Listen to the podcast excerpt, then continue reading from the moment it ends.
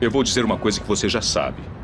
O mundo não é um grande arco-íris. É um lugar sujo, é um lugar cruel, que não quer saber o quanto você é durão. Vai botar você de joelhos e você vai ficar de joelhos para sempre se você deixar.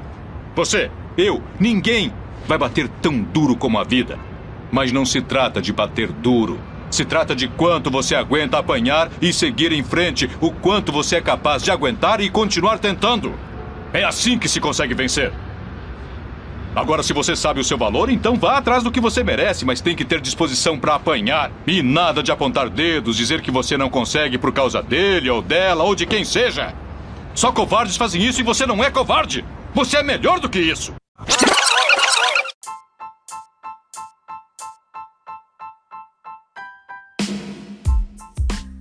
Fala pessoal, beleza? Vocês conhecem esse discurso que a gente acabou de postar aqui na abertura do nosso podcast? Bom, para quem não conhece, essa é uma, uma fala clássica do Rock, né? No sexto filme da série, que ele acaba conversando com o filho dele, dando, dando uma lição de vida, né?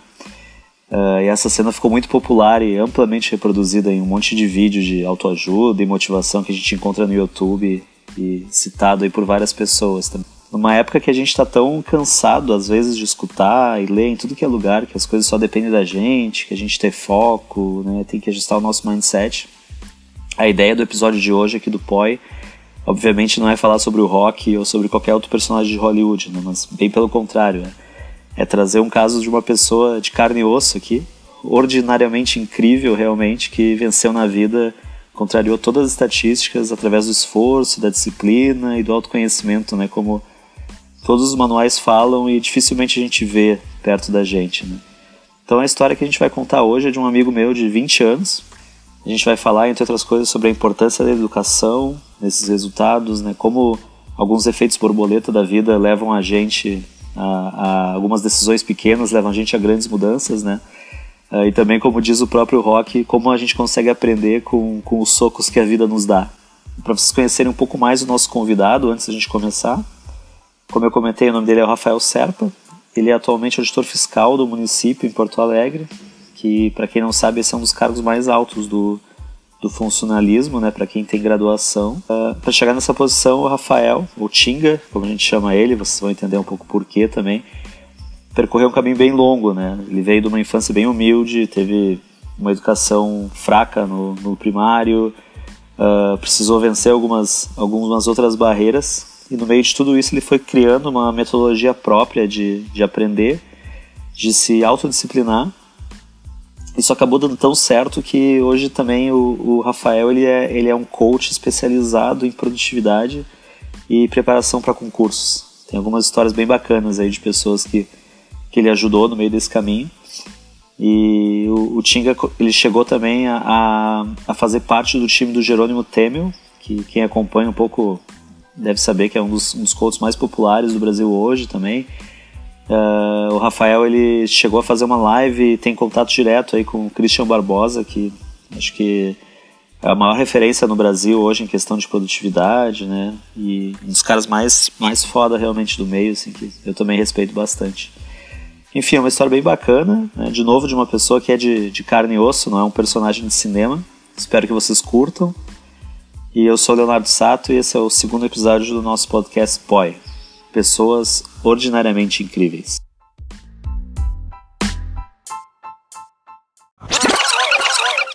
Vou apresentar a vocês aqui hoje meu amigo Rafael Serpa, é, carinhosamente chamado de Tinga para os mais íntimos. Meu querido Tinga, ou te chamo de Rafael, o que, que tu prefere? Cara, o público é teu aí, né? Vamos, é, vamos no mais natural, né? Porque tu não me chama de Rafael, Rafael Serpa de jeito nenhum, né? Parece que eu tô bravo, te de Rafael. é tipo, tipo é o Kiko mesmo, né? Vai estar tá bravo quando te chamando o Kiko de Frederico. Vamos fazer uma legenda, então, para todo mundo que está escutando esse podcast, é o Rafael Serpa, que a gente vai marcar aqui, página e etc. Mas é o, é o Tinga para os íntimos, né? e eu acho que talvez tu possa até explicar o porquê de Tinga, né? Esse, esse apelido, certo, ele, certo. ele era só do nosso grupo, ou será algo que tu já tinha? E o que, que é o Tinga, né? É muito engraçado, porque na verdade é, eu explico que todas as fases da minha vida eu tive um apelido muito forte em cada uma delas, sabe? É, do tipo, quando eu era, quando eu morava na Tinga, e aí já estou dando spoiler do que, que é o Tinga, né? Mas a Tinga é, é, o apelido carinhoso de um bairro aqui de Porto Alegre, né? É um bairro de periférico aqui de Porto Alegre, né? E acho que é o bairro mais uh, populoso, ou até povoado, eu não uhum. sei dizer, né? É o bairro mais distante, é, digamos, da parte mais central, assim, de, de Porto Alegre, onde as coisas acontecem em geral. A, a Tinga, é, o, é, um bairro distante. A Tinga é tão longe do centro que, para vocês entenderem, quem está ouvindo e não conhece Porto Alegre, na época que tinha as páginas amarelas do, do da lista telefônica e vinha um mapa, a, a Tinga era um anexo. Eu não sei se lembra disso. É, exatamente. Páginas, cada tinha um quadro, porque ela ficava tão distante que não fazia sentido botar o mapa até lá. Ela, ela tinha um anexozinho para explicar a Restinga. exatamente, exatamente. Daí tá, daí ali tinha um pouco da, da minha infância, que a galera me chamava até pelo, alguns pelo sobrenome, mas era mais o gordo, porque até o, o, a minha infância e adolescência, até o início da fase adulta, eu fui gordo, gordo, gordo, né? Então, para quem está só ouvindo aqui, né? Hoje eu sou magro. É, toda a minha infância, até, foi até os 17 para a virada dos 18, assim, né? Então, eu, era, eu fui gordo, tanto que meu apelido na Restinga, das pessoas que, que, que, que eram meus vizinhos, meus colegas de, de, de escola lá da, da Restinga, então, infância, adolescência e quase virando adulto, quem me conhece é o gordo. Tanto que até hoje, eu tô com, vou fazer agora em setembro, uh, a gente está falando aqui neste momento, daqui a um mês e pouquinho, mês e meio, eu vou fazer 38 anos. E então até os 18, quase, é, era o gordo, e, e, as pessoas que me encontram hoje daquela época sempre fazem alguma piadinha do tipo, ah, o ex-gordo, não sei o que, sabe? É muito engraçado, eu encontro as pessoas sempre o ex-gordo. Mas então, essa fase era o gordo, beleza. Daí eu entrei na faculdade, né? Eu fui para a faculdade, foi aí que eu conheci o Sato, né? E, e neste exato momento, na verdade, o, tinha aquele jogador ah, que começou a, a despontar nessa época, o jogador Tinga, né? E não que eu tivesse nenhuma uh, aparência com o Tinga e nem de futebol, né? Nada, nada. Era só porque tinha um jogador, inclusive o próprio Tinga morava perto da minha casa, né? Era bem mas, próximo da minha casa. Mas, Via foi, ele... mas foi na URGS, né? Esse apelido surgiu mas, lá da galera da. Isso, não, foi, foi o pessoal é, da matemática, né? Então, é, para quem está ouvindo aqui, é, eu, eu sou formado em matemática, né? Hoje eu não atuo na área da matemática, mas eu fiz, conheci o Sato na faculdade de matemática e outros, e os amigos aí que são em comum é, do nosso grupo, né? O MFC, né? A Matemática, Futebol e Cachaça, que é o grupo do Sato aqui, né? A gente jogava bola. E é, eles jogam, né? Eu faço tempo já que não jogo muito, né? Eu, eu nunca joguei é, bem, mas eu sempre estive junto com, com a galera, é, fazendo parte do nosso time, né? O MFC, que era da matemática, matemática, futebol e cachaça. Esse é um grupo forte, foi o primeiro grupo que eu fiz e tudo mais. E depois, mais assim, uh, como a, na URGS tu não tem muito tu não, tu não segue uma turma, né? Ah. Daí teve um outro grupo bem forte. Eu tenho dois Primeiro o cara não fortes. segue, né? Depois, se seguir, se conseguir seguir com uma turma, é um feito, né? O cara começa, começa a 45, se forma um, dois. é, exatamente, perfeito. É essa a, a, estatística, né? A estatística do, da, da matemática licenciatura, é, 45 se formam em média 10. E a. E a bacharelado. bacharelado é de 0 a 1. É. Que se forma, né? Então, a, Bom, mas aí foi, foi esse grupo aí, esse grupo que começou a me chamar de Tinga e ficou fortíssimo. As esposas de todo mundo me chamam de Tinga, os pais de todo mundo me chamam de Tinga, dessa, desse grupo, né? Então ficou, é como se eu tatuasse, gordo até os 18 anos, faculdade, Tinga, né? E daí depois aí outro, outros momentos aí teve outros. Mas não, eu te perguntar se nunca te incomodou, né? Esses apelidos. Zero, assim... mas zero, zero. Não, o, sabe aquele o clássico, ô gordo, ô cabeça, ô alemão, né? É, é, é para mim é o, o, gordo era, era o, cabeça, o clássico cabeça, né? Uhum. mesma coisa e o Tinga também. É, sabe, passa reto assim, pum, passa reto. É legal que ainda tem história para contar, né? Eu ah. sempre, sempre conto essa história aí do tipo, ah, eu morava na Restinga, bem na época que o um jogador. Porque eu acho que se não tivesse o jogador, né, é, se não tivesse ali a coincidência do jogador que tiver despontado, não sei se ia ter esse apelido. Uhum. Não foi pela aparência, foi pelo momento, né? Foi pelo Exato. momento. Existia um cara que saiu da Restinga com o apelido forte de Tinga, o jogador. E, e, daí eu tava ali naquele momento com vocês, a gente sempre gostou de futebol, né? E, tudo. e o Tinga tava jogando bem naquela época, né? Então, uhum. jogou muito bem é. naquele momento. E então fechou todos. Porque você tem a escola de samba, né? A Estado Maior da Restinga, que tem aquele grito famoso, Tinga, teu povo te ama. E que muito tu deve daí... ter escutado durante a tua vida. Né? o Tinga até por exato. Meu, então, é, dentro desse contexto agora, acho que a, a, a ideia da gente estar conversando aqui hoje é muito pela, pela tua trajetória e pela superação que eu acompanhei em vários momentos, em várias é, é, muito antes assim da gente, acho que hoje é um pouco mais popular essa questão de o quanto é importante, alguns termos até tão falado que já criou até um certo preconceito, mas a questão de foco, mindset, assim, tudo foi um dos primeiros caras que eu vi colocar isso em prática e quando a gente conviveu, mas sei também pela tua história que desde muito cedo isso era presente na tua vida, assim. A, a tua infância, né, tipo, como é que foi esse reflexo e se tu já tinha quando era piá essa essa ideia de ter um mindset tão forte ou se não, na real foram algumas algumas coincidências e isso depois se fortaleceu, assim, como é que tu descreve isso para quem está te ouvindo? Ah, certo. Não, na verdade, é, com certeza a, a, base foi da infância e da educação dada pela minha mãe, né? Lá na essa coisa que todo mundo sabe que também é é certo uh, um clichê que deveria ser aplicado né, no Brasil, em todos os lugares. E a gente sabe que quando é aplicado funciona, né? A base de tudo é educação, né? Então tudo, tudo. Não existe nenhuma possibilidade de é, melhorar o lance de, é, uh, de saúde ou é, de segurança, senão uh, mexer na base que é a educação, né? Mas daí, eu, não que começou, começou na infância com a minha mãe, eu, eu, é muito forte essa frase dela, né, que eu guardava, né, que se tinha alguma coisa que criança, no caso ela dizia criança naquela época, tem, tem como se fosse uma obrigação que nem trabalho, era o estudo, né? Uhum. E ela sempre dizia isso, né? Tipo, não, é, vocês têm, vocês não têm que trabalhar ali com 14 anos, não tem que trabalhar cedo, mas vocês têm que é, estudar, né? E daí, beleza, era natural, como já uh, eu ouvia isso de casa. E ela sempre foi é, rédea curta, assim, né, a mãe, né? Uhum. Ela, eu enxerguei ela com 40 e poucos anos se formando na faculdade. Eu vi ela fazendo, é, fazendo é, trabalhos de faculdade dela, ela com, ela se formou acho que entre 42 e 44, só não sei direitinho, assim, exatamente, uh, uh, cravar, mas foi entre uns 42 e 44 anos dela, né? Ou seja, eu peguei ela estudando ali dos, então, dos seus 38 aos 42, ou sei lá, 40, 44, é, é, trabalhando o dia inteiro, indo para a faculdade de noite, e chegando em casa, uh, vendo ela, quase não vendo ela, eu estava dormindo já, mas quando eu me levantava para poder dar um oi, alguma coisa assim, porque eu me acordei, sei lá, me acordei de noite e vi que ela estava lá. E ela estava tomando chimarrão, era sempre assim, isso é uma imagem muito, muito forte e clara na minha, na minha cabeça, né? Ou seja, eu via tudo isso. Eu tenho é, mais dois irmãos, esse um deles é excepcional, tem deficiência mental, né? Mora com ela ainda. É, eu é, eu cresci, eu cresci, ele é do meio, né? Então eu cresci com esse meu irmão.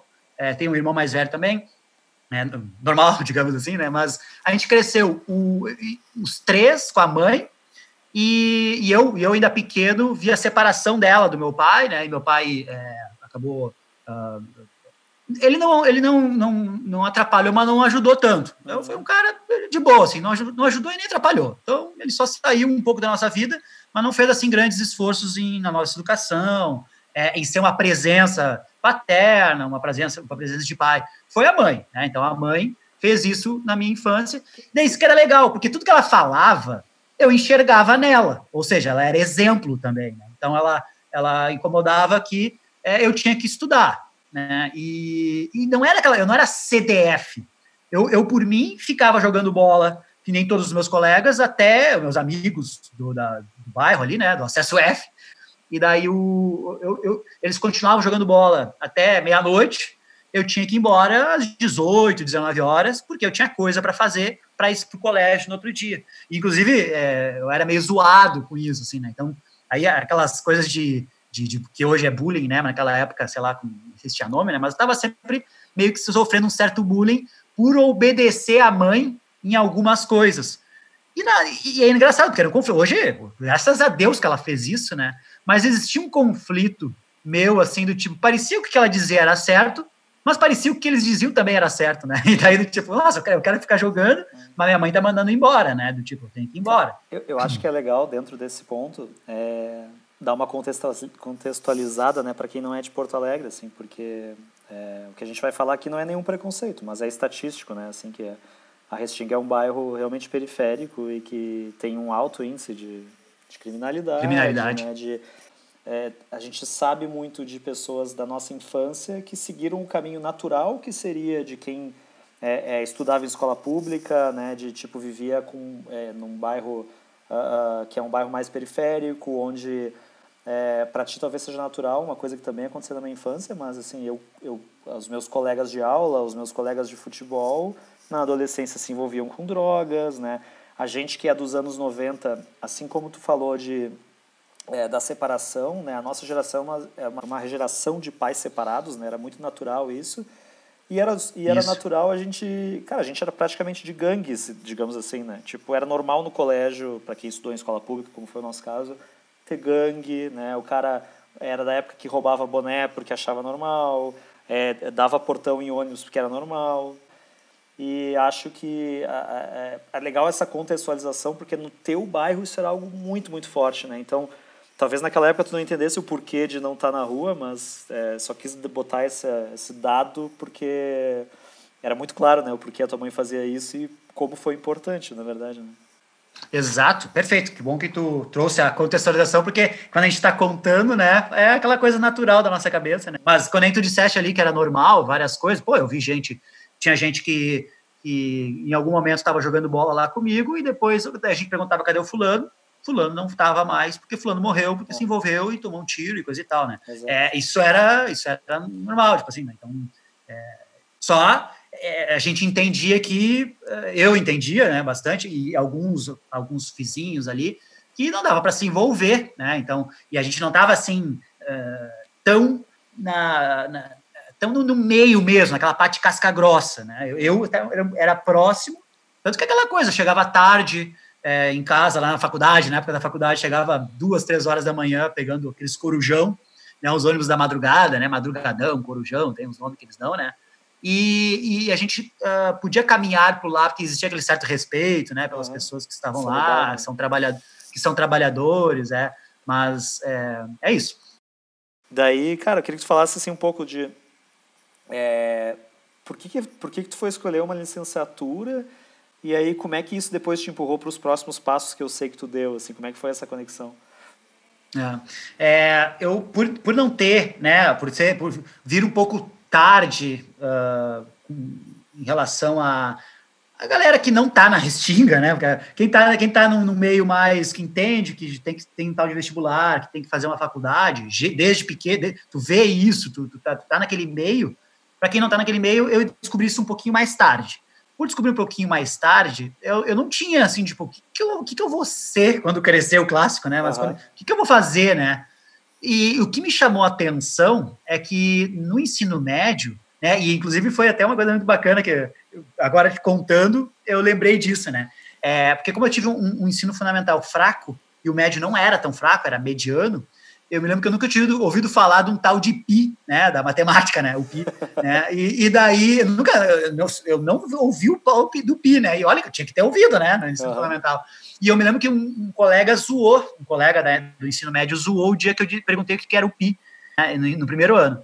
E, e daí, beleza, e eu entendi que, que ali no primeiro ano, inclusive, né, foi o, o primeiro ano do ensino médio, que eu vi que não dava para levar a vida como eu levava na, na, na no ensino ah, na, na restinga, uhum. meio que ao natural. Lá eu levava ao natural. Não era difícil a escola, sabe? Eu, eu fazia os temas do, do professor, alguma coisa assim, que eles davam, e aquilo já era suficiente para passar de ano, aquela coisa toda, né?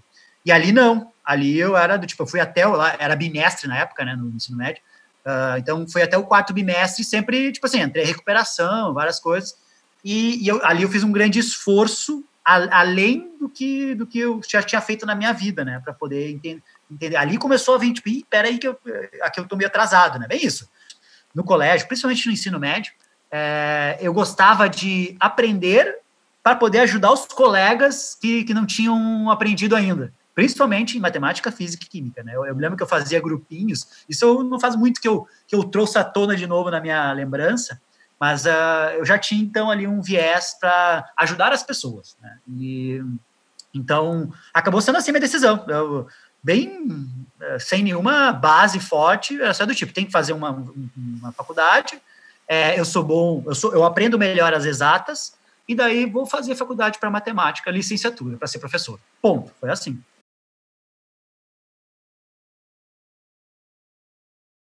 Poder emendar, uh, poder trazer um pouco disso, é uma coisa que também muita gente não sabe, e, e é legal quando eu conto, assim, e, e, principalmente agora, nesses últimos anos, que eu me envolvi com o lance de ajudar as pessoas com coaching, com mentoria, coisa e tal, e que eu trago essa bagagem forte de, digamos, um certo uh, aprender a aprender, né?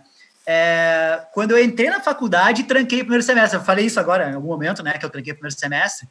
Eu tranquei o primeiro semestre porque, pensa assim, ó, quando eu cheguei ali no ensino médio, o, o eu, eu, tipo assim, eu sofri aquele bullying do, do cara que, que, que zoou de mim do Pi. E, foi, e assim, eu me lembro até hoje, porque foi feia a zoada, sabe? Foi uma coisa, tipo assim, tipo, sei lá, foi feio. Né? Aí depois eu até, eu até, utilizei isso, me lembro que quando eu, quando eu recuperei as notas, tirando 9, 10, né? Porque eu tinha, tinha, me esforcei um monte naqueles últimos bimestres lá, eu mostrava para ele, para esse cara que zoou, e ele não acreditava que eu tinha tirado. Ele não acreditava mesmo. Tipo assim, não, você não pode ter tirado isso. É muito legal, né? Bom, mas daí eu cheguei no, no na faculdade, cara, é, alguma coisa aconteceu, né? E é a nossa psique, né? Que eu, eu senti um certo medo, né? Certo não, medo, só que hoje eu sei explicar que era medo, né? Mas eu, na época eu não entendia. Que eu não queria ir para a faculdade. Né? Eu, eu, quase, não, quase tipo assim, é, eu, eu, discutia com a mãe, imagina, eu nunca tive discussões com a mãe sobre aprendizado, tanto que eu ouvia isso desde pequeno, expliquei aqui, né? E ela não, tipo assim, como que é que eu, eu não estava querendo ir para aula, né? Tipo assim, é, já estava com 18 anos, mas morando na casa dela ainda, né? Então, é, do tipo, uh, vai ter que ir, né? É, e, e, a gente discutia. E numa discussão, eu disse assim: ah, então, uh, procura um, um, esses psicólogos aí para mim, né? Tipo, bem na discussão que nem guri mesmo, discutindo com a mãe. E eu disse isso. Mas saiu, sabe, como uma defesa minha, o lance da psicologia, assim, tipo, procura um psicólogo aí para mim. E era de fato isso que eu precisava. Eu tranquei, eu, eu tranquei até o semestre no meio da terapia, do, do início de uma terapia. É, e até a terapeuta disse que não era para eu ter trancado, né? Mas eu, eu, fui lá e tranquei, né? Tipo assim. E voltei, graças a Deus, estamos aqui conversando, né? E toda a minha vida aconteceu. É os efeitos borboleta que eu acho sensacional da vida, né? Quando a gente olha assim alguma coisa que a gente decidiu e que mudou completamente, né? Ou pontos de inflexões, né? E, e daí eu decidi ali e ali, é, porque porque eu tinha, eu tinha medo de um cara que nem tu, sabe? Tipo assim, um cara que. É, que, que cara, é uma vocês são muito mais inteligentes. Eu, eu, tenho, eu tinha essa mentalidade, nossos colegas aqui do MFC, né? O, o gigante. Naquela época tinha o Diego Salvini, né? Era um dos caras que andava junto, assim, na, naquele primeiro semestre. Guilherme Gigante, Diego Salvini, não lembro quem mais. Mas eu vi esse pessoal, até o Lennon, o Lennon, lembra do Lennon? Daí o, o Lennon, ele ele, é, eu olhava para esse pessoal, cara, eu me achava, sei lá, no cu da cobra, sabe? Tipo assim, cara, muito, muito longe, assim, é, esses caras são bizarros, é, é, é muito, mas não era consciente, óbvio que não, tanto que eu, sem querer, disse para procurar um psicólogo, porque eu sabia que não era da minha consciência aquilo, né? Uhum. Então, eu, eu, ali eu sofri muito, né? Acho que foi até um dos momentos que eu mais sofri, assim, internamente, na vida, assim, né? Tipo, como assim, né? Do tipo, pô, né? não era para estar assim, né? Mas eu senti um medo. Beleza, mas aí para poder. O é, que, que aconteceu? Quando eu voltei, eu comecei a entender, né? E por mais que eu ainda até hoje acho isso, né? De vocês terem essa uma grande habilidade, porque depois eu aprendi, tem várias inteligências, uhum. cada um tem a sua, né? E várias habilidades, cada um cria a sua. Hoje, gra graças a Deus, eu tenho esse entendimento, mas naquela época eu não sabia. Mas ao longo da faculdade eu fui percebendo isso e forçando isso. Eu entendi que se eu tiver que, que a minha habilidade era uh, de disciplina, e que começou a surgir um pouco de disciplina, né? De, tipo, de, de entender que eu tinha que fazer até o fim, de entender que era um pouco mais desafio para mim, né? Porque, sei lá, porque eu tinha minha base diferente, e alguma coisa foi fazendo e levando do tipo, não, eu tenho que ir até o fim, eu tenho que ir até o fim. Daí veio mais persistência até do, do que disciplina, até, né? Tipo assim, não, não. Eu me lembro que eu largava algumas cadeiras, me matriculava em, em cinco, largava duas, ficava com três, porque eu dava conta de três e de cinco eu não dava. Mas depois, quando eu via que uma era muito difícil, eu ia lá, cheguei a contratar até professor particular uma época, né, para terminar a cadeira de tópicos de análise. Eu contratei um cara lá que era mais esperto e do tipo, cara, você tem que me ajudar a passar nessa cadeira de, de tópicos. E era tópicos, imagina se fosse análise, né? Tópicos de análise, que eu, eu não tô entendendo nada disso aqui, cara. Eu lá, tipo assim, de ter essa humildade, né, do tipo, deixa eu contratar alguém para me ajudar aqui, porque é, eu não vou, eu não vou passar dessa, dessa cadeira se, não, se alguém me explicar melhor, assim, mais a fundo essa cadeira aqui, né. E foi, começou a surgir dali. Beleza. Daí tu, o lance dos concursos. Deixa eu, preciso fazer, é... um, preciso fazer um parênteses. Vai lá, vai lá. É, cara, tu tocou num ponto que é, talvez se a gente estivesse discutindo isso em 2002, é, poderia, ser uma brincadeira, né? Mas hoje, quando a gente olha tanto tempo depois, eu acho que isso que é o legal de olhar para trás, né? Entender as consequências das coisas, assim. Mas, é, cara, a força, a, a, a tua qualidade, ela é uma qualidade que ela é, ela é tão importante ou até mais importante do que alguém ser genial ou ser muito inteligente, né? Genial é uma palavra meio forte, mas assim, é, eu entendo o que tu quer dizer no sentido de que, uhum. É, só contextualizando para quem não estava lá, né? Assim, mas a gente levava a faculdade de um jeito quase irresponsável, né? A gente não, não estudava, não ia na aula, porque era uma faculdade é, é, que não exigia muito isso, e aí chegava na, na hora de fazer as provas, a gente estudava dois dias antes e quase todo mundo ia lá, tinha notas boas e, e concluía as cadeiras assim, né? E, cara, hoje eu olho para trás e, e, eu não tenho orgulho disso, né? Assim, ah, a gente é inteligente, daí o cara se esforça um pouquinho e vai lá, porque uh, uh, a gente pouco aprende com isso, assim. E tu foi o cara que durante esse, essa trajetória teve a, a inteligência de naquela época olhar e falar, opa, peraí, tipo, esse não é o caminho que eu tenho que seguir, eu vou me ferrar se eu seguir esse caminho.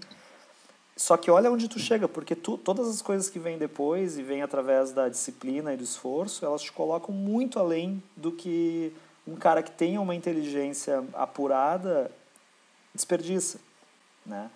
Então eu não quis falar isso antes, mas eu fiquei com isso na cabeça também. O fato, por exemplo, de eu sei que o, tu era gordo quando era jovem e a pessoa que é gorda, ela normalmente é gorda por um distúrbio, né? Hormonal, enfim, não entendo tanto, mas assim, é um distúrbio físico que faz a pessoa ser um pouco mais gorda. Então, até para o cara se manter em forma, ele tem que ter mais disciplina do que o cara que tem um metabolismo diferente, né? Exato. Então são várias coisas que assim, é, é, eu acho muito legal essa, essa questão do gatilho e do de algo que te incomoda, o que, que tu fez com aquilo? Tipo, ah, o cara era gordo. Tá? Em algum momento tu mudou a tua cabeça e falou, oh, vou ter que comer melhor ou entender mais de, de nutrição para não ser gordo, já é uma vitória, né? Aí depois tu tá num ambiente que é um ambiente que se tu fosse pelo caminho fácil ia te dar mal, e tu entendeu que tá, tua mãe te colocou, tu precisa estudar. OK, eu estudei. Aí tu chega na faculdade, tu vê que ah, tu não vai conseguir levar de um jeito tão fácil e tu bota na tua cabeça, tipo, eu preciso terminar isso aqui. E o fato de tu fazer isso faz com que tu seja o primeiro de todos a se graduar e, cara, o primeiro de todos a trabalhar com o ensino, né? Que acho que aconteceu é. isso, né? Que é o que tu ia falar agora. Assim. Isso. Então, é, tipo, isso, tipo, cara, isso, já, já vai se formando uma tendência de, de tipo, o que que te te dá esse gatilho e o que, que tu faz com isso. E, cara, é, é, foi o que tu trouxe até hoje, né? Quando tu continua aprendendo, aprendendo, aprendendo, isso vai te fazendo ser um cara que tem outras esferas de inteligência, né? Então. Isso, é... total. Agora, fiz um puta de um parênteses, vai pra linha do que tu ia falar. da, da não, mas legal. É, tu, trouxe, não, tu trouxe um esquema agora. O lance da disciplina, já disse lá no início, né? Uh, e na época eu também não tinha essa, essa palavra muito forte, não entendia direito também, assim, de trazer ela à tona, ah, eu sou um cara disciplinado. Até porque eu, é, comparando com. É, existem diversos tipos de disciplina, né? Mas o, o, que, eu, o, que, eu, o que eu aprendi com disciplina, que eu, eu li em algum lugar e eu achei muito legal, é que disciplina é meio, ela não é fim. Então, na verdade, eu tenho a, eu, eu utilizo da disciplina para atingir alguma coisa, né? Tipo, Exato. não é, é e, e, depois eu, eu aprendo que por causa disso, por causa dessa disciplina e do resultado dela, de que hum, deixa eu continuar é, tendo essa ideia, porque sendo assim, porque sendo assim que eu consigo o resultado que eu gostaria. Então é legal, tu utiliza a disciplina como meio e depois ela é, por mais que alguém diga, ah, tu é disciplinado, não, tu já é, já incorporou é, que é, né, para alguma. Provavelmente, me corrija se eu estiver errado, mas é o que a gente tanto fala a questão do hábito, né? No momento isso, que isso, isso virar isso. parte da tua rotina, né? Para ti é natural, assim como é natural para uma galera que eh, pegar um outro exemplo também da tua vida, né? É, tu não citou em nenhum momento, mas quantas horas tu levava da tua casa até a faculdade, né? Para ti era algo natural. Mas para um outro cara que não tivesse essa força mental, cara, tem cara que se é. tiver que, que, pegar um ônibus de 15 minutos não vai para a faculdade. É. Bom, daí a gente ia falar sobre a questão do. Isso. do daí, é, né? Eu fui fazer concurso, Sato, porque na verdade em 2007, então, que eu estava terminando a faculdade, estava com uma carteira assinada, dando aula numa escola, né? Eu ia ser professor, né? aquela coisa toda, estava sendo professor. E no final de 2007 eu fui demitido dessa escola e me formei. Ou seja, eu fiquei em 2008 desempregado e em 2008 uh, nesse né, nesse desemprego eu estava fazendo o quê? Colocando currículos em escolas Fiz isso, estava dando umas aulas particulares, assim, que eu tinha de, que eu fui ganhando alunos particulares ao longo da faculdade, né, dos estágios que eu fazia, e fui amadurecendo essa ideia de fazer concursos como uma alternativa enquanto nenhuma escola me chamava, porque daí era, era realmente só, era uma carta na manga que eu pensei. Tipo assim, eu, eu tava ali, né, namorando ainda, mas não tinha feito nada ainda uh, de, sentar para estudar, entender como é que era. Eu não entendia nada, eu não sabia como é que funcionava. Bom, mas aí o... comecei a estudar para concursos no final de 2000, uh, ah, início de 2009. Eu abri um dia um e-mail que recebi de um cursinho e tinha um cargo que pagava 5 mil reais. Eu achava aquilo alto, né? Tipo assim, nossa, 5 mil reais? E daí eu olhei uma, uma, uma, uma propaganda menor embaixo desse cargo que pagava 5 mil reais, um cargo de 2.500. Daí eu, tá, esse 2.500 eu acho que eu posso estudar para ele. Foi assim a minha decisão. Né? Uhum. E, e esse cargo foi o meu primeiro cargo. Né? Eu fui fazer, eu, eu fui, me matriculei no cursinho, eu ia no cursinho de manhã, voltava para casa, dava de, de, tarde e de noite. Ia para o cursinho de manhã, voltava para casa, dava de tarde e de noite. Nenhuma escola tinha me chamado, né? Eu estava achando que alguma escola pudesse me chamar, nenhuma escola me convidou nem para fazer entrevista. Então eu me dediquei o 2009 a estudar, né? Então eu ia para o cursinho de manhã, voltava para casa. E, e eu fiquei numa classificação uh, longe, mas e eu nem sabia que poderia ser chamado naquela classificação que eu fiquei nesse primeiro cargo. Então eles chamaram muita gente. Como eu fiz essa prova, fui razoavelmente então bem comparando, porque 200 e pouco, posição 200 e pouco, e daí eu entrei nesse cargo, né? Entrei nesse cargo início de 2010.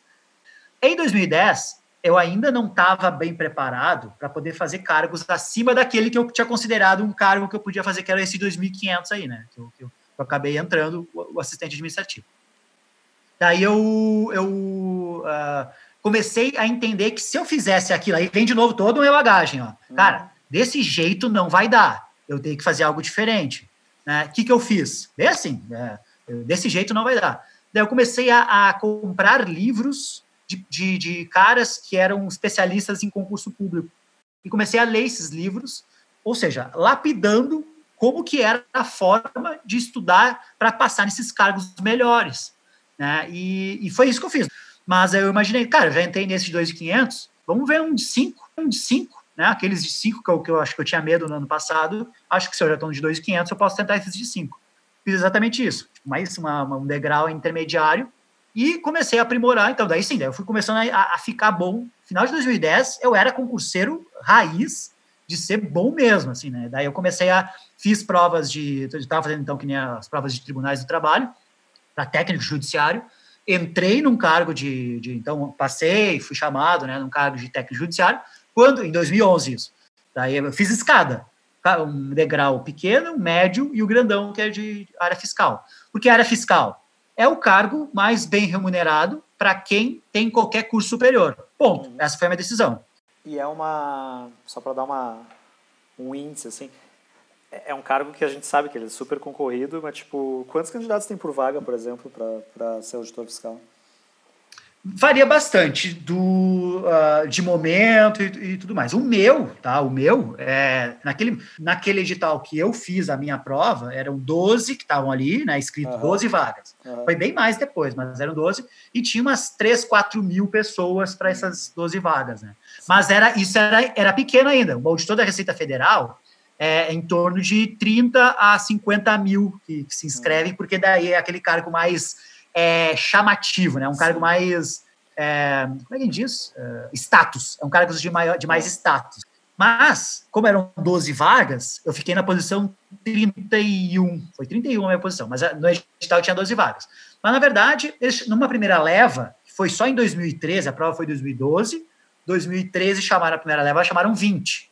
Em 2014, chamaram a segunda leva, que chamaram mais quase 15, e eu estava dentro dessa segunda leva. Ou seja, eu fui faz aí seis anos que eu sou auditor fiscal do município de Porto Alegre, foi quando eu fui chamado. Então, é, 2010 foi ali um, um, divisor de águas na minha vida. De daí sim, cara, eu aprendi. Aí veio para consciência. Ali veio a ideia de metodologia para mim. Né? Eu aprendi, cara, metodologia é, foi feita para ti, tipo, é, tipo formulazinha para te conseguir as coisas, né? Uh, para te aumentar a probabilidade, não é que tu vá conseguir, para aumentar a probabilidade de tu conseguir as coisas. Foi em 2010 para 2011, foram cinco anos tem, praticando. Tem duas coisas que eu quero te falar e te. Vai lá, vai lá. Uh, eu vou falar nessa parte que foi uma parte bem legal, assim, é, que marcaram muito para mim nesse, nesse teu momento, assim. É, cara, o primeiro, porque acho que todo mundo conhece a história da formiga e da cigarra, né? Que acho que toda criança conhece lá, que a cigarra queria cantar, curtir, e a formiga trabalhava no verão e no inverno, né? e eu acompanhava muito essa tua, essa tua é, é, disciplina e o teu esforço no estudo, e eu literalmente não tinha maturidade naquela época para entender isso, assim, porque eu sempre fui o cara que várias coisas fui aprender depois, mas nessa época eu zero enxergava. Então, eu não era um cara que, que achava que era tão válido abrir mão de tudo, né? Eu achava sempre que a gente não devia abrir mão de tudo por disciplina, porque tu precisava curtir a vida de certa maneira e curtir a vida leia-se tipo, eu não quero só trabalhar e estudar, né? Eu quero curtir meus amigos, eu quero curtir minha esposa, eu quero é, é, ter tempo de fazer as coisas que eu quero, seja elas quais forem, meus hobbies, etc. Uh, própria disciplina financeira, né? Tipo, eu nunca fui muito nessa época de, ah, é. vamos guardar dinheiro. Não, acho que, cara, se tu quiser viajar agora, é, tu não sabe se tu vai estar vivo daqui a dois anos. Eu pensava muito, eu era muito imediatista nisso. Tem um pouco de razão, mas o podcast não é para falar de mim, assim, acho que... Mas eu pensava muito isso e eu lembro muito das nossas conversas e como elas eram distantes, assim, porque eu era o cara que organizava todos os churrascos e a cada dez situações nessa época eu escutava nove nãos teus, né? De tipo, não posso ir porque eu tenho uma agenda. E para quem tá ouvindo, chegava ao ponto de, cara, tipo, era, sei lá, não, meu, a gente vai fazer domingo às 11 da manhã, meu. Ah, não, domingo às 11 da manhã eu vou estudar tributo, não sei o quê. Tá, então, então vamos fazer às quatro da tarde. Não, às quatro da tarde eu vou estar estudando direito, sei lá o quê. E, cara, um negócio bizarramente longe, assim, mas eu lembro de te escutar falar. falar que era, falava coisas como cara, isso aqui não vai ser pela vida inteira, é até eu chegar onde eu quero, é, talvez seja assim por mais um ano e depois que eu atingir isso, eu vou ter o tempo inteiro do mundo para a gente fazer isso, assim. Isso me marcou muito, cara, porque naquela época eu não tinha maturidade de entender isso. Eu acho que eu já respeitava, mas no fundo eu não entendia. Eu falava, cara, na minha cabeça, eu lembro da gente conversar um pouco de eu defender as ideias do Taylor lá, que é, todo, todo exercício ele tinha que ter um descanso para que, para que desse certo, né? Uh, e na minha cabeça o descanso tinha que ser a gente, tinha que ser tipo tu sair conosco e curtir, né, e não ser tão fechado nisso assim. Mas marcou um monte, porque realmente tudo deu certo e acho que as, as, talvez tu tivesse me escutado mais, não tivesse dado tão certo, né? Então essa é a primeira coisa que eu queria te falar. que acho, acho que foi bem marcante assim. E é muito importante, sabe? Porque eu não lembro se naquela época eu, eu explicava isso e hoje eu explico muito bem explicado, né? Quando, quando falou assim, ó, de 10 eu ia num. Só que eu tinha a minha família, eu tinha o grupo da. o teu, o nosso grupo, né? O NFC, e, e sei lá. Então eram cinco, seis grupos fortes na qual eu precisava aparecer neles de vez em quando. E, e, e a, minha, a minha organização era assim, ó.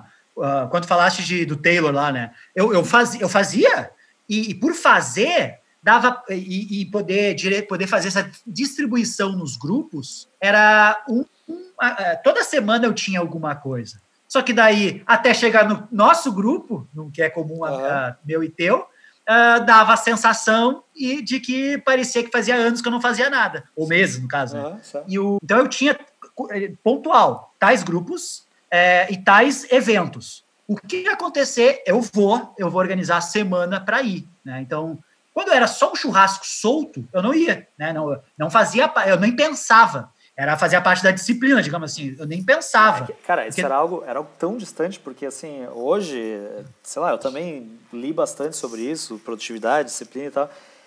E, cara, é a arte do dizer não. A gente é, é... O mais curioso é que hoje, principalmente profissionalmente, acho que quem tá. Que meus colegas de trabalho, se por acaso estiverem ouvindo, assim, cara, eu, eu, hoje eu tenho a arte de dizer não profissionalmente. Né? Uhum. Só que o cara fazer isso pro ponto de vista pessoal é muito difícil, porque tu dizer não para as pessoas que tu tem afeto ali e que tipo, ô oh, meu, vamos fazer um churrasco que eu, tu e o fulano vem, tu dizer não e dizer que tipo eu não vou porque eu vou estudar, cara, soa é, é, de, é uma maturidade que, que o cara não tem, entendeu? ele, ele soa um negócio absurdo, mas hoje faz todo sentido, assim, né? E não é à toa que, que deu certo. Muito legal, é. E a segunda, que é uma história muito legal, é, que foi enquanto tu ainda não era coach e mas tu já tinha essa tua metodologia que já era uma metodologia de sucesso porque tu foi fazendo essa escadinha dos concursos, né? É o quanto tu fazia por por puro prazer de ajudar as pessoas a entender como estudar, né? E zero pensando em remuneração, e zero pensando nisso como uma profissão, mas sem querer, é, eu lembro que tu, tu na época estava tentando até ajudar a Camila e tal, e ela indiretamente mandava os, os, as tuas dicas para outras pessoas, e a gente tem uma história que é muito legal, que eu vou até falar o nome aqui, talvez ela esteja escutando, que é a Cissa, né, que é a esposa de um dos meus melhores amigos também, que ela é, virou uma concurseira e teve sucesso muito por uma influência tua indireta, de tipo, tu nem saber que tu estava direcionando ela, no ato da Camila encaminhar as coisas para ela, ela nos confidenciou isso depois, assim, o quanto isso foi importante. Então, é, tu não pensava em ser coach e foi um coach indireto. Eu acho essa história muito legal, assim, né? Porque mostra como às vezes a gente querer fazer o bem, né, é, é, traz resultados incríveis na vida de outras pessoas, assim. Então, isso me marcou um monte, assim, e acho que é uma das razões de eu te admirar tanto. Acho, acho bem legais essas histórias, assim. Show, muito legal. Eu fiquei sabendo depois da, da, da Cissa, né? Assim que nem tu me contou, vocês me contaram, acho que uma, um certo tempo depois, né? Mas o legal é que foi bem depois até. Uhum. E, e, de fato, né? Eu achei muito legal. Foi um e-mail que eu escrevi para Camila, né? Cheio de detalhes, e ela mandou esse e-mail, ah, dentre outras coisas, mas esse uhum. e-mail foi era quase um passo a passo, assim, né? Muito legal. Como a metodologia funciona, né? Porque, tipo, é, não precisou é. nem explicar, tava lá a metodologia certo. Mas muito legal que é a metodologia, por isso que eu falei do aprender a aprender, né? É a metodologia de qualquer aprendizado da vida. Isso é muito legal, né? E é só daí o ajuste para aquele assunto específico. Olha só que legal. Foi uh, e, e, quando eu falei de metodologia, daí eu aprendi que existia esse termo e que isso daí poderia ajudar a gente a, a atingir coisas. É, quando eu estava ainda estudando para concurso, eu tinha ido na. Eu ia na. Nas, então, eu só, eu só lia coisas de concurso, só de matéria, não lia nada diferente. Só que daí um dia eu fui numa, numa, numa FENAC que tinha no, no Barra Shopping, né? Que hoje não tem mais, e para comprar alguma coisa de concurso. E tinha daí um livro, não sei, o que me chamou a atenção, né, inclusive a primeira vez que eu ouvi falar desse cara foi um, indo na tua, na, na tua casa, tu tinha um livro que se chamava Casais Inteligentes que Enriquecem Juntos uhum. né? E do, do Gustavo Cerbasi. Daí eu descobri que esse tal de Gustavo Cerbasi era um cara daí, do que entendia de finanças. Beleza, guarda isso. Quando eu, pronto, e daí eu sabia, pô, ele tem um livro que é famosinho, um tal de, uh, um tal de uh, Casais Inteligentes e Enriquecem Juntos. Eu fui na, na, nesse dia na, na, FENAC e olhei um livro que não tem, não chama atenção o nome dele. O nome é, na época nem lembrava do nome, né? Mas é a Tríade do Tempo. Hoje ele faz total sentido na minha vida. E, e, e ali na, na, na parte de baixo da capa, né? No rodapé da capa, estava dizendo assim: esse livro mudou a minha vida. Gustavo Cerbasi. Deu, pô, peraí. Como é que, que, que, que livro que muda que, que muda a vida do Gustavo Cerbasi? Tipo assim, o cara que fala de finanças, o cara que pô, tem um best-seller. Então, na minha cabeça, aquilo era muito distante, né? Tipo, pô, peraí, um livro que muda, muda a vida do Gustavo Cerbasi. Daí eu peguei, porque o nome era sem graça, né? Não é um nome é, aí, tipo, que seja chamativo, né? Tríade do tempo. E é, daí eu peguei e, e, abri, né?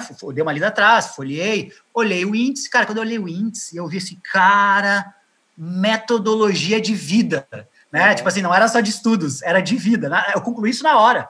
Ah, esse livro é muito bem organizado. E eu, eu guardei isso na minha cabeça. Eu vou ler esse livro assim que eu parar de estudar para concurso público. E isso era 2011.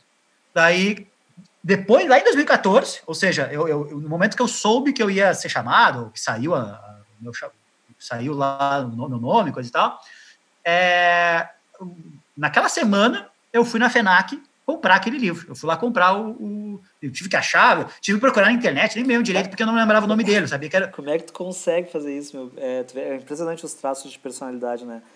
É, como é que tu consegue programar que tu vai ler um livro, tipo, para daqui a um ano, cara? Assim, é, é, pra mim é uma coisa que surreal, porque eu, eu sou o tipo do cara que, se eu decido às 11 da noite que eu vou ler um livro, eu compro o livro online às 11h15 e eu vou dormir às 5 da manhã até eu ter, pelo menos, sentido gosto, sabe? Tipo, cara, tu fala isso, eu falo, olha a disciplina do cara. Meu, eu ia ter me matado, velho, esperando de ansiedade, tá ligado? Meu Deus, velho. Muito bom, muito bom. Se tu pensar nisso que tu acabou de dizer, por exemplo, pensa em dinheiro. Uh, tá, um livro tá tudo bem, mas imagina, uh, pode ver, um carro. Ninguém pensa em comprar um carro que nem tu pensou em comprar assim, ah, quero comprar um carro que saiu. E tu vai lá, fica a noite acordado, porque no outro dia tu tá louco para ir de manhã lá comprar o carro, né? Não. Tu não sabe, uh, O carro já. Cara, vou te contar, vou te contar então. Eu, eu vim para São Paulo, né? Quando eu vim transferido para cá. Velho, eu cheguei em São Paulo, meu voo, cara, atracou em São Paulo às 11 da manhã de um sábado. Às 15h50 eu já tinha comprado o carro. Juro. Mas, claro, tem, tem uma metodologia por trás, né? Eu já tinha pesquisado claro, os carros claro. e tal. Mas, isso, cara, eu não ia aguentar deixar para segunda-feira. Essa é a diferença, entendeu? Mas eu respeito muito a tua trajetória, porque eu sei que antes de tu virar coach, tu foi lá e venceu, e tu descobriu uma metodologia que se aplicou, e tu fez isso primeiro sem pensar em ganhar dinheiro, e depois tu viu que isso dava resultado, e aí tu pensou em te profissionalizar, né? Mas hoje a gente vê, cara, muitos casos é, é, próximos da gente, ou assim, se tu for estudar o, o currículo de vários coaches que estão no mercado, que é, cara, o cara que é desempregado e aí ele fala, putz, cara, vou ser coach porque é uma forma de eu ganhar dinheiro, ou tu vê uma galera que usa essas fórmulas de lançamento para vender uma coisa que é fria, né? ou o cara que é, o cara não tem nenhuma bagagem profissional e quer ensinar as pessoas a ficar ricas, né? Então, assim, é, não que eu, eu, eu não tenho tanto apreço pelo dinheiro, mas assim, é, se tu vai ensinar o cara a criar fortuna, desculpa, tu tem que ser rico, né? Se tu vai ensinar alguém a ter um a ser, a ser um grande profissional, qual é a tua trajetória profissional, né? Então eu acho que isso contribuiu muito na minha visão a existir um preconceito muito forte sobre coach, né? Hoje em dia tu fala sobre coach em alguns em alguns grupos tu vai ser piada assim, né? É, tu que é um coach, eu sei que é um cara que não seguiu essa trilha, assim, como é que tu vê esse preconceito, assim, o que, tu acha que é verdade, o que, tu acha que não é e tal, que, como é que vocês que são hum. coaches e, e eu sei de todo o investimento que tu fez em formação, foi bem vasto, caras como tu que se prepararam para isso, como é que vocês veem, assim, a classe, né, nesse sentido? É, vou, vou, falar daí o Rafael Serpa, tá? Opiniões do Rafael Serpa. Claro. Porque é, é que, que, eu, que, que eu vejo. É do a opinião, é do Rafael é que daí no mundo do coaching é o Rafael Serpa, né? Isso, ninguém, isso. ninguém conhece como. É. É, na verdade, o, é tudo verdade isso que tu falou aí, do, de, de, de ter essa galera. O que quando acontece, né? Tu dá um tapa numa árvore agora e cai um monte de coach. Né? E é, tá desempregado, parece que dá grana. Eu sempre faço uma comparação é, para deixar um pouquinho mais didático, na época do boom imobiliário, assim, que estava ah, tava bombando, muita gente que também tinha seus empregos que não gostavam, ou que estavam desempregados, ou que uh, existia daí pelas escolas, essas que, que davam cursos de, de corretor de imóveis, é, eles uh, caíram. Quem estava que, querendo ganhar dinheiro fácil, digamos assim, né? Parece que tem um, uma mentalidade de dinheiro fácil. O mercado cresceu bastante e tinha muita gente corretor de imóveis, né? E tipo assim, muita gente mas, ruim corretor de imóveis. Mas tem uma diferença, né? Tipo, ah. o cara, um corretor, de, um corretor de imóveis ruim, ele abre a porta do apartamento e eu faço a minha parte, né? Eu vou lá e vejo se eu gostei ou não. O cara, o cara pode não potencializar a venda, mas ele não vai prejudicar a minha compra, digamos assim, porque eu posso, é, eu não dependo dele necessariamente para escolher um apartamento. Isso, Agora, isso. o coach, cara, na essência, ele é o cara que ele tem que, através é, de uma habilidade, te direcionar para um objetivo que, cara, se ele tem essa habilidade, como é que ele não chega antes? Estou errado?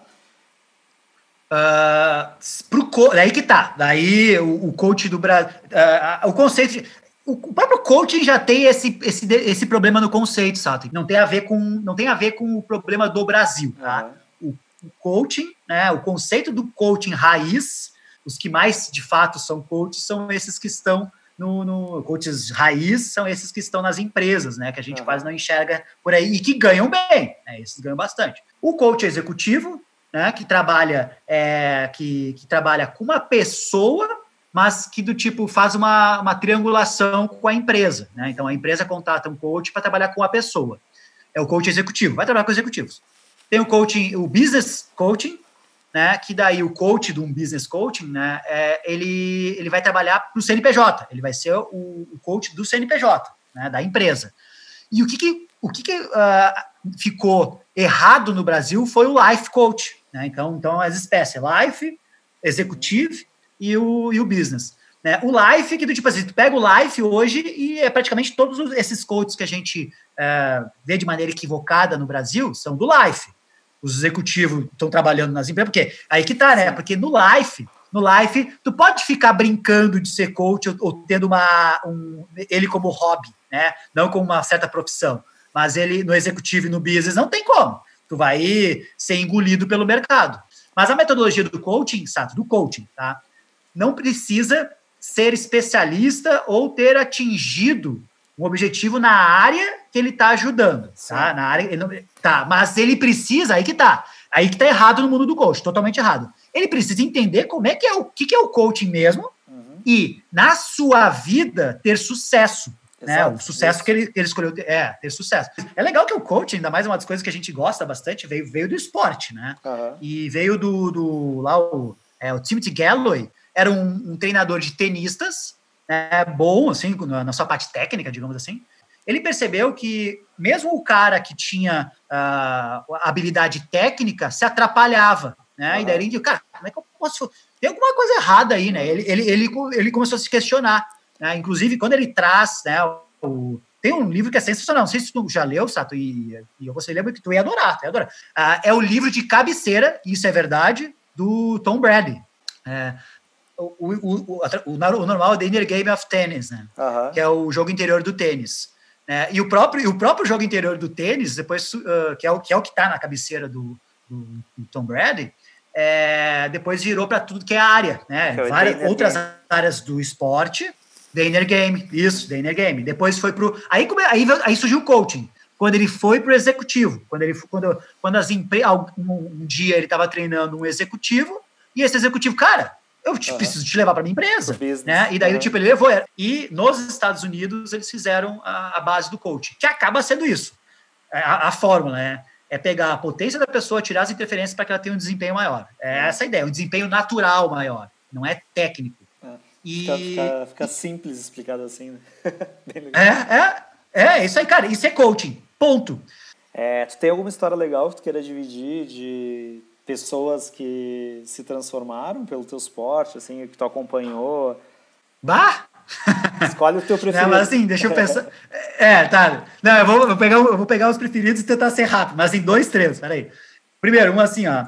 Na época que eu não. Lá, tipo a Cissa. Né? A uhum. Cissa que tu citou aqui, cara, ela é uma das minhas preferidas, porque eu, sem saber, eu ajudei essa pessoa. Por quê? Porque eu fiz um texto um dia, bem estruturado, na qual ela leu, ela seguiu aquele texto e conseguiu o resultado que ela queria. E é legal de ver a família, né? Eu olhar que ela tem, ela tem uma boa profissão, ela é analista, é, analista é, judiciário do, do, do, Tribunal Regional da, da, da, Quarta Região. Cara, isso é um, é um baita de um cargo, né? E ela tem uma família linda, ela adora o filho dela, adora.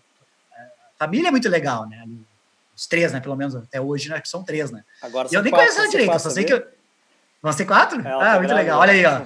Olha que legal. Outro casal também que. É, mesma coisa, que está com família agora, que era só dois. Era um casal, no, no caso, um era. É, os dois eram da área de TI, eles, eles combinaram entre eles que um ia estudar e o outro ia tocar a família, tocar as coisas da casa, é, bancar, né? Ia bancar e depois ia inverter. Os dois iam ser servidores públicos. Cara, eu ajudei ela, né? No, no, ela se tornou técnica judiciária, primeiro lugar também e ele, ele a, minha, a minha ajuda nele foi assim, ó, leia esse livro. Enquanto ele não, enquanto ele não, ele era ainda um cara que estava tocando a, a, casa, né, que ele não era concurseiro ainda, eu disse para ele, leia esse livro. Ele aplicou tudo que ele leu naquele livro e ele passou para fiscal do autor fiscal do estado de São Paulo e, e eles, eles foram para São Paulo, então ele, ela conseguiu transferência para São Paulo, eles moram, eles moram em Jundiaí e fora dos concursos uma, uma, uma pessoa em produtividade, uma, uma já doutora em veterinária de Alagoas, é, cara, ela tava com a vida atrapalhadíssima, assim, ela queria tocar um monte de coisa, mas tava toda atrapalhada. Daí foi produtividade, né? E, cara, hoje a vida dela tá, tipo assim, é, pensa numa vida 100% organizada e ela acabou de, de, lançar um livro. Imagina, ela não tinha tempo, ela não tinha nenhuma organização para nada. E a produtividade, a nossa, daí foi uma mentoria de produtividade que eu fiz com ela. E acabou de lançar um livro, que é uma coisa que ela jamais imaginou escrever e tudo mais. Né? Legal. Eu, é aí foram os casos que eu ajudei aí, que eu, que eu acho sensacional. É, essa é, é uma parte, essa é uma parte muito bacana do ensino, né? E do, do coach também, que é tu ver o resultado das pessoas. Acho que tem muito a ver com propósito e tudo, né? Bem legal para fechar, cara, assim, eu queria. É, acho que a gente escutou bastante da tua história e tudo, mas é, agora tu dando uma mensagem, assim, se pudesse, pudesse dar uma mensagem final né, para as pessoas em relação a tudo que tu aprendeu na vida, ou um conselho, né? Assim, ó, tem uma coisa que, que eu. Que, eu, que daí ao longo dessas todas essas leituras, coisa e tal, assim, eu estou bem feliz aí que eu estou chegando quase na marca de 100 livros, né, dessa área de desenvolvimento, coisa e tal, e quero chegar em mil em algum dia, né, e existem coisas muito parecidas em quase todos eles. Cara, impressionante. Eu vou pegar então algo, já que te, é, um dos livros que eu, que eu, que eu, eu a gente conversando, eu, eu indiquei para ti, e tu, e tu, é um dos livros que tu mais gostou, né? E, e é um cara totalmente é, pô, mega empreendedor, é, é, um cara disruptivo no mundo, né, na área dele, né? Que é o Rei Dálio, uhum. né? O Rei Dálio aí com o livro é, Princípios. Mas o Ray Dalio é como se fosse aí um, sei lá, um Steve Jobs dessa área de finanças aí, de, de é, dessa área, das, ele é um grande empreendedor de, um, de, um, de, tipo uma XP dos Estados Unidos, né, tipo assim, grandona, assim, lá dos Estados Unidos. E no livro, ele, tá, ele, ele tem um momento que ele está contando, então, que é a jornada do herói, e ele e tem uma, uma nota de rodapé, né, e está uh, anunciando no, no texto do, que ele está tá falando sobre heróis, dessas pessoas mais disruptivas, assim, tipo ele, Steve Jobs, Bill Gates, ele está falando dessa galera aí. Ele chama é, de formatador. Então, o herói, né, ou, traduzindo pelo, pelo que ele disse, né, o Rei Dálio, tipo assim, essas pessoas que formatam outras pessoas. Uhum. E a nota de rodapé é essa daqui, ó. Então, tava lá, né, ele tava explicando o que, que era herói, formatador e coisa e tal, e tinha uma nota de rodapé. E embaixo dizia assim, ó, quero deixar claro que não acredito que heróis ou formatadores sejam melhores ou estejam em caminhos melhores. É perfeitamente lógico não ter qualquer desejo de entrar em semelhante jornada. Acredito que o mais importante é conhecer a própria natureza e operar de forma consistente a ela. Foi a nota de rodapé do Ray Dalio. Cara, e tudo isso eu vejo em todos os lugares. Tipo assim, encontre, resumindo assim, né, encontre o teu estilo, a tua natureza, como é que tu te sente bem e seja coerente com isso. No momento que tu consegue enxergar essa coerência contigo mesmo, que vem desde Platão, vem dessa galera, dessa galera aí da, da dos gregos uh, mais de mil anos antes de Cristo, trazem isso, cara. E daí é legal ver um cara super atual, com um livro recente, trazendo isso no livro, e super uh, racional, né? Que, cara, é isso. É isso. Tu não precisa olhar para o Steve Jobs querer ser um Steve Jobs, ou, ou olhar para o Ray Dalio querer ser um Ray Dalio, olhar para o Tinga jogador e querer ser o Tinga jogador, era pro Tinga que tá falando aqui, querer ser o Tinga que tá falando aqui. Cara, é entender, e é tipo assim, é legal eu hoje, naquela época que eu, que eu, que eu fiquei com medo de ir para a faculdade, era eu olhando para os meus os colegas que pareciam gênio para mim, e eu com medo desses gênios. Cara, não, né? Hoje, obviamente, eu consigo entender isso, né? Mas é entender que o Sato tem as habilidades dele e, e todas as coisas sensacionais que ele pode tocar para o mundo e, que, e gostaria que ele entendesse também isso e que não sofresse com outras coisas que ele gostaria de atingir, não só o Sato, todas as pessoas. E, e ao entender, começar, hum, isso aqui eu gosto, deixa eu atuar de forma coerente com isso que eu gosto. Isso aqui eu não gosto, deixa eu não gostar disso, mesmo que todas as outras pessoas adorem isso e, e tu não goste, cara, é isso mesmo que eu gosto de fazer né? E, e daí, no momento que tu começa a ter essa consciência de encontre a sua natureza, como que tu funciona e seja coerente com ela, é o recado que eu quero deixar aqui por último. Acho que o cara, isso aí é quase como quebrar a Matrix, né? cara que, ah, exatamente. cara que, que, que enxergar isso e, e, começar a fazer, o cara quebrou a Matrix da vida, né, velho? Daí ele vai. É, é verdade, é verdade. Tomou a pílula, realmente. Cara, demais, assim, acho que para mim é, é, chega a ser emocionante a gente conversar, assim, porque acho que tem, eu tenho muita admiração mesmo pela tua história e tal. E, e muita, é, é, tantas coisas a gente já conversou e tantas coisas já aprendi contigo que sabe que eu sou um fã de carteirinha, então é, espero que tu tenha curtido também esse bate-papo. Ah, muito legal. Obrigado pelo tempo, velho, e, e, parabéns de novo por tudo. Bom, a gente vai ficando por aqui, então. Nos falamos de novo em 15 dias com um convidado ainda a definir. E brigadão de novo, Tinga. Até, até breve Valeu. a todos nós aí. Um abraço. Feito. Mega, mega prazer. Abraço para todo mundo.